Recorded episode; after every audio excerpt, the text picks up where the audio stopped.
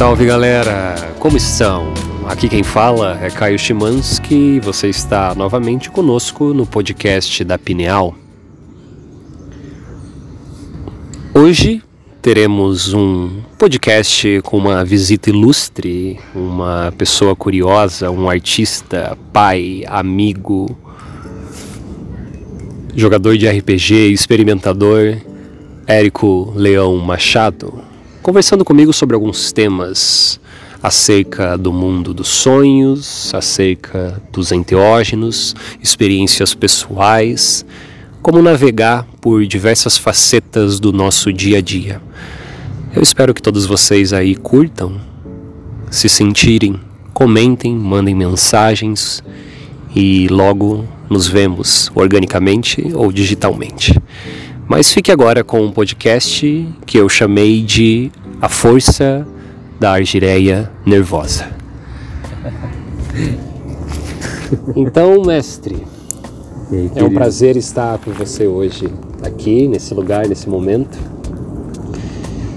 E compartilhamos de diversas histórias no nosso passado. Inclusive, você foi uma figura extremamente necessária, principal para a criação de todo esse símbolo dessa ideia chamado pineal. E um amigo do coração, que é um dos caras que eu consigo sentar e conversar livremente sobre tudo e todas as coisas. delícia. E hoje eu gostaria de, num bate-papo tranquilo, conversar bastante sobre esses acessos ah, oníricos, diferentes, estranhos, psicodélicos, que nos reviram, que nos chacoalham e que quando a gente sai dessas experiências a gente sai mudado, né, renascido. E acho que eu já começo abrindo o papo Mano, querendo que você contasse um pouco qual que é a sua relação com o mundo dos enteógenos, das experiências psicodélicas.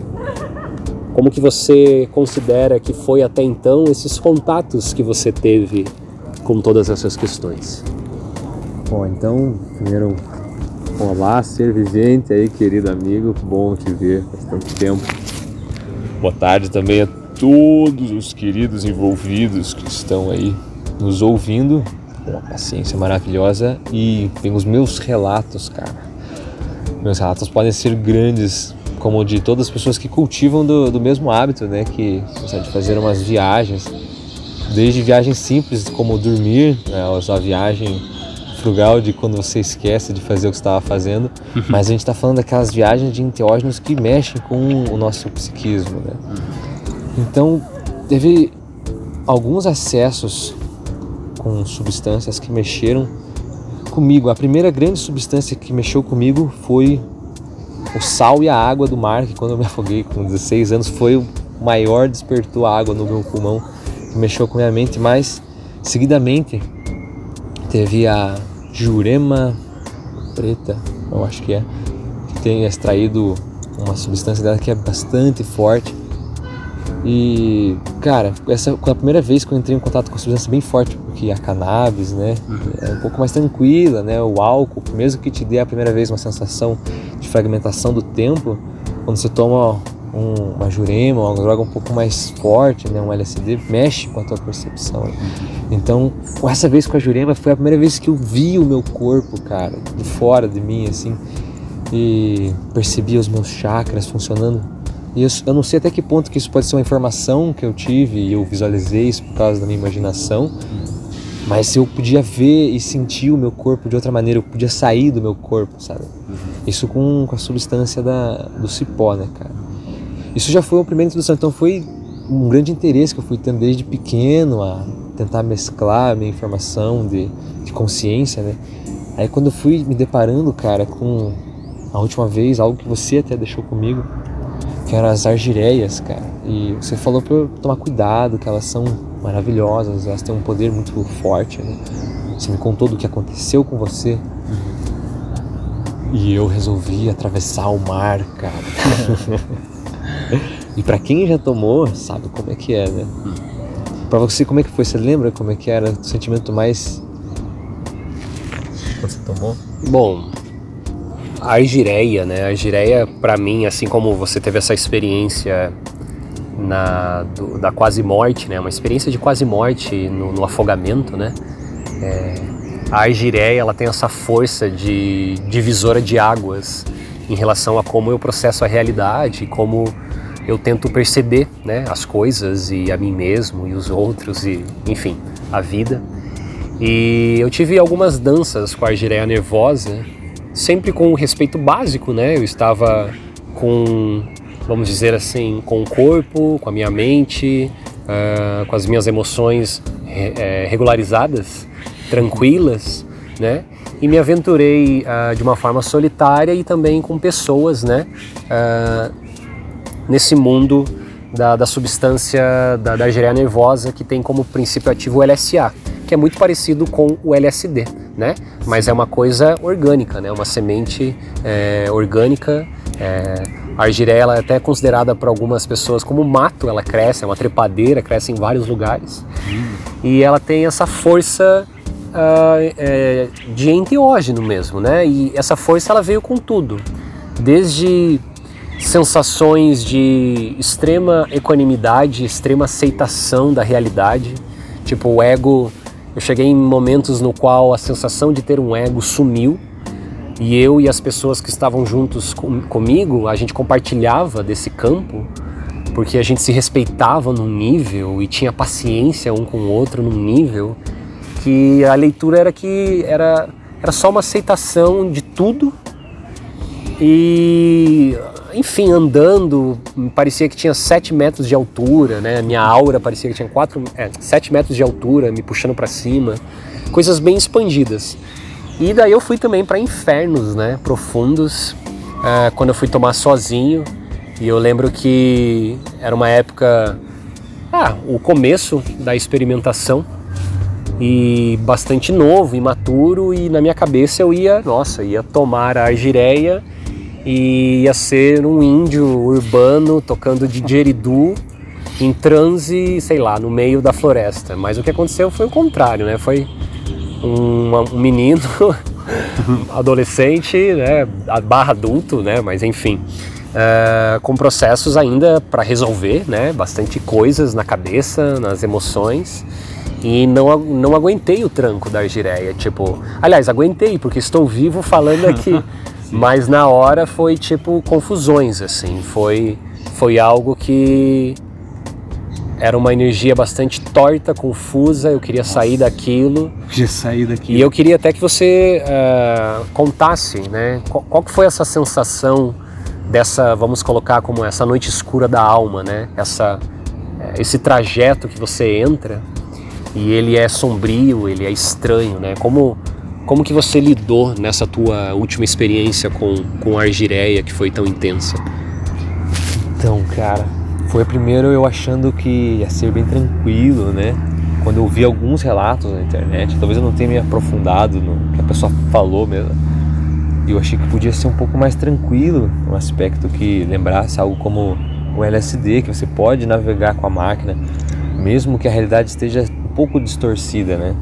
consegue ainda se mexer, até interagir, conversar com as pessoas. Mas chegou um momento pós uma hora assim de ingestão que parecia que nada ia acontecer, como todos os enteógenos, você acha que não ia acontecer nada, aí você aí você desiste, digamos, de esperar, aí eu comecei a tomar água e fazer alguma outra coisa. E começou a me dar um sono e um leve mal-estar assim. Mesmo eu tomando os cuidados para ela não me dar um enjoo, algo assim, mas eu senti um pouco e eu acabei dormindo. Quando eu acordei, os fantasmas do, do meu passado, do meu presente, todas essas coisas que eu sinto como se fossem das minhas entranhas que saíssem, as informações do meu corpo assim me atacando, cara. Foi a hora que eu fiquei, uau, o que está acontecendo? Daí eu parava, respirava, tomava conta de mim mesmo que era tudo brincadeira da minha mente, nada estava acontecendo. e questão de mais ou menos cinco segundos depois desmoronava toda essa realidade, tipo e de repente eram de novo as serpentes, e até que de repente não tinha serpente, não tinha nada, era só um vazio de percepção. E esse mar, cara, tipo, ele durou horas, então eu entrava em pensamentos, e daí eu tentava pensar o que, que eu pensei nos últimos cinco segundos, Eu não conseguia acessar isso, então aquilo que você falou, uma energia torta. E nessas tortuosidades, cara, começou a vir questões da minha infância de sexualidade, de medo, de repressão comigo mesmo, tipo detalhes, tipo sombras que às vezes a gente já esbarra com as nossas sombras, mas a gente não olha para elas, né? Nesse caso, parece que eu enfiei a cabeça dentro do balde de sombras, assim, e, e olhei para algo que, tipo, pode ser que eu esteja entregando um pouco dessa toxicidade para as outras pessoas. Né? Mas eu mergulhado nisso em mim mesmo era sufocante, cara, e, e eu não conseguia mais sair disso. Até que eu tive que me rastejar para fora do quarto e depois de muitas coisas passando no modo fetal, eu achava que eu era uma criança e me enrolava no o cobertor. corpo ficou numa postura fetal, Ficou. se retraiu todo. No, cara, os meus nervos da perna, assim, eu queria chorar. E às vezes eu achava que eu queria nascer, eu achava que eu queria sair, mas não conseguia. E às vezes eu achava, ah, meu, cara, para de pensar nisso. Aí eu Ficava tava na cama da minha mãe. Sim. Aí eu pensava, tô na cama da minha mãe, a minha mãe, ah, então, nossa, e se essa cama fosse o útero da minha mãe? Que daí eu comecei a teatraliz- teatralizar junto com a, com a brincadeira. Tipo, ela brincava comigo e sugestionava, tipo, agora você é um bebê. Aí eu começava a fingir que era um bebê, tá ligado? E eu não conseguia controlar esse. Eu só fazia, assim. E de repente, quando eu voltava pra mim mesmo, eu queria parar, não conseguia fugir, tá ligado? Quando eu mexia o meu braço pra tentar sair da cama, já desligava de novo. E, cara, isso foi durante umas horas, assim. Até eu conseguir me comunicar com a minha esposa que estava perto, pedir perdão pra ela. Queria ligar pra minha mãe e falar que eu amo ela. Amo você, minha mãe. Queria ligar pro meu pai. Você quer comentar alguma coisa? Eu, eu ia perguntar se você acha que essas camadas mentais elas, elas sempre estão aqui conosco, mas talvez a substância ela desligue algumas barreiras, algumas defesas e faça a gente olhar né, para essas questões que ao meu ver né, é, é, é meio que o agregado de tudo que a gente carrega, né? Sim. que daí como você estava num lugar específico ah, e com uma abertura específica, a, tua psique começou a ler aquele externo e começou a jogar com o interno e criar tipo historietas, rituais, símbolos, né? Deve ter visto várias várias questões de imagéticas também, né? Várias que eu não entrei em detalhes porque ia ficar gigante o podcast se eu fosse tipo detalhar as visões, mas é todos os tipos de confusões de medo, de medo de, de ser imperfeito, às vezes se expressando de uma forma de imagem. Como que isso pode parecer para você é diferente de como pode parecer para mim, né? Mas eu sentia que as minhas sensações elas estavam aparecendo como imagens, sabe? E de repente, quando eu, algum momento, quando eu tive contato com outro ser vivo, me deu uma sensação de que eu tinha esperança de voltar a viver, cara. Porque em algum momento eu achei que eu ia me perder nesse fluxo e eu, eu precisava da minha mãe para me salvar, ou meu pai precisava, tipo, eu me sentia um bebê. E como eu tive, né, um bebê recentemente, cara, tipo, eu me sentia ele, eu me sentia como se eu tivesse talvez inveja dele, tipo, eu sei, tipo, isso é uma leitura que eu faço, que eu não sei se foi isso que eu senti, mas o, o por que que eu cheguei nesse estado fetal, né, cara? Até o ponto de eu não conseguir comer, eu ia comer uma banana, aí eu berrava a banana da boca, aí eu mastigava a banana, daí eu cuspia a banana, então era tipo a loucura e sanidade durante oito horas, mas foi uma aprendizagem. É. Essas experiências, elas abrem esses campos psíquicos, né, que a, a psicologia transpessoal chama de memórias eh, perinatais, né, que são resquícios de conteúdos da época de quando estávamos na barriga da mãe, quando nascemos e a nossa toda a nossa infância, né? E que como a gente bem sabe, não há perfeição na vida, né? Nenhuma infância é 100% OK, amorosa e tudo bem, né? Sempre tem as faltas, os os erros, né? Enfim, O próprio amor, né? o próprio amor, os testes, os experimentos, o existir. Só que isso fica, de alguma forma, vai sendo cobrada né, na, na nossa vida adulta, eh, com nossas repressões e com todas as questões que a gente vive, né? E os enteógenos, eles abrem essas portas e é bem natural, ah, escutando de relatos, né? de sensações através de substâncias, dessas questões com a mãe, assim. Tipo, eu sempre tenho muita também, já tive várias de tipo resoluções com a maternidade, né?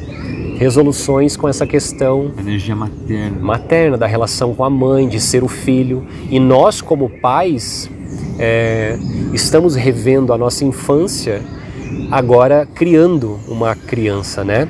E isso, numa possível leitura, é projetado as nossas sombras também, né? Porque com fizeram com a gente o que a gente está fazendo agora com os nossos filhos, né? Mas isso é um momento que as sombras surgem, mas que nem você falou, é sempre um aprendizado.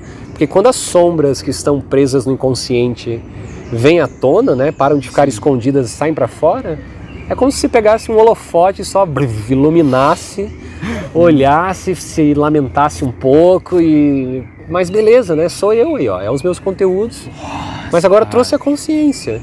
Que bonito isso. Né? E trazendo a consciência, mapeia um pouco melhor, né? Esse, esse mapa é necessário, né, cara? É necessário, Até né? Até para você saber se perdoar, talvez, ou saber se amar, que é o exercício que acho que todo mundo enfrenta, tá ligado? O saber se amar. Que acho que a cada dia a gente pode achar motivos bons ou ruins na gente.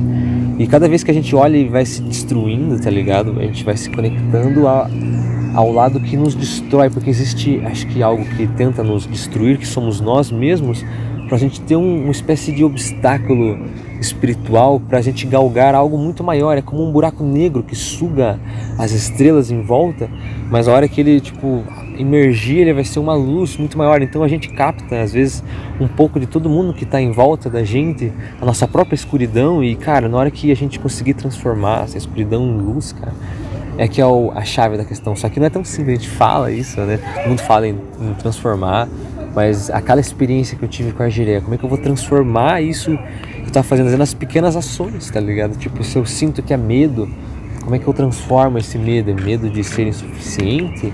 Ou é medo de fazer algo que eu, que eu acho que é melhor não fazer, mas tem um lado de mim que quer fazer? Então é uma briga comigo mesmo. Então, como é que a gente faz essa transmutação, cara? Eu não sei, mas o processo que a Gireia abre pra gente um olhar para para essa escuridão que a gente precisa crescer. É maravilhoso. Você tocou num ponto extremamente essencial até para a gente ir finalizando a nossa conversa, o nosso bate-papo, que é sobre essa questão da integração, né? Tipo, você passa, navega por esses mares, né? Se propõe a trabalhar nesses mares, né?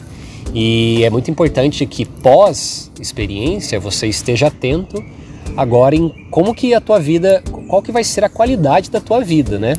A qualidade das tuas ações, a qualidade das tuas reações, como você lida com o teu campo emocional, enfim, a própria vida em relação, né? A gente ilumina essas questões, vamos dizer assim, inconscientes do nosso ego, é, justamente para aprender a, a estar juntos, né?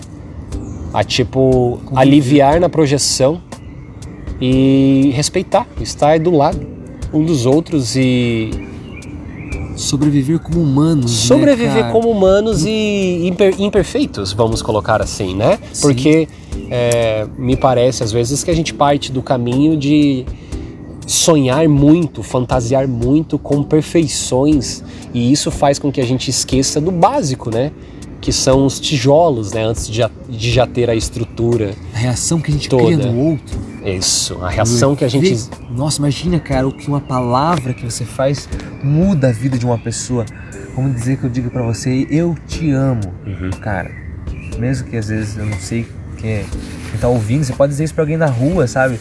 Nossa, me desculpe. Nossa, ótimo dia. Sei lá, você expressar o carinho, né, cara?